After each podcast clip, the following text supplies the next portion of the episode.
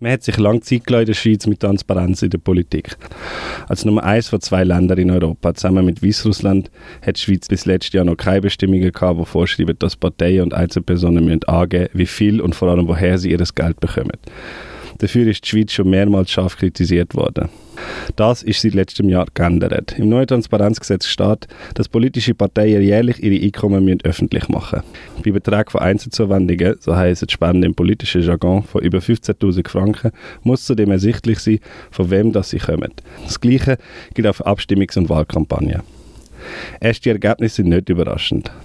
Arbeitgeberverband wie Gastro Suisse zum Beispiel unterstützt mit 315.000 Franken bürgerliche Politikerinnen. Die Schweizer Bankiersvereinigung unterstützt SVP, die Mitte, FDP und GLP mit 51.000 Franken. Das Gesetz das kommt jetzt aber das erste Mal bei Einzelkampagnen zum Einsatz, bei den Nationalratswahlen der Oktober. Und haben wir denn jetzt die erwünschte Transparenz wirklich? Leider nein, muss man da ehrlich sagen. Zwar sieht man, wie viel Geld einzelne Politikerinnen zur Verfügung steht, aber in den meisten Fällen sieht man dann nicht, wo das Geld herkommt.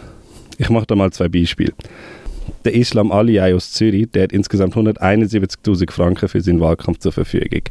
Bei ihm kann man ausnahmsweise sehen, wo ein großer Teil von seinem Geld herkommt. 19.000 Franken bekommt er zum Beispiel von der Pro Infirmis, 60.000 Franken hat er als Zuwendung von der WMN Services GmbH bekommen. Ein Autoverleihunternehmen, das Albert Aliyah, vermutlich ein Verwandter vom SP-Nationalratskandidat, gehört, bekommen.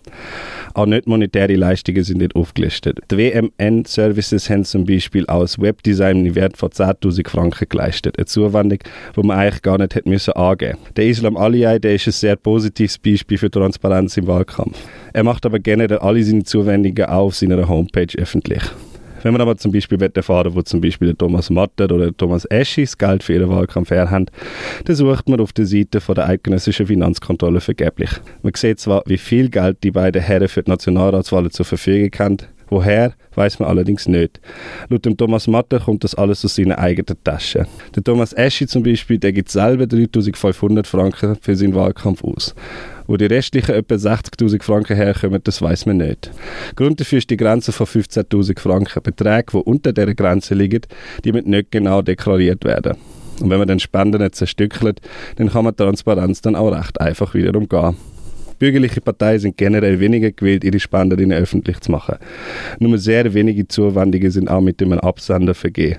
Und auch die sind nicht unbedingt selbsterklärend. Der Werner Salzmann von der Berner SVP zum Beispiel, der bekommt 30.000 Franken vom Gönnerverein SVP Bern, einem Bärenclub woher die das Geld haben und was für Interessen dort vertreten sind, das sieht man erst, wenn man den Bärenclub googelt. Auch dort ist das Berufsfeld der Gönnerinnen nicht wirklich aufgelistet. Nur bei zwei sieht man, was sie beruflich machen. Und das wäre schon eigentlich wichtig zu wissen, welche Interessen hinter so einer Spende dann auch stehen. Es bleibt also weiterhin recht undurchsichtig, was Finanzen von unseren Politikerinnen angeht. Es gibt nach wie vor viel Weg, die Transparenz zu umgehen.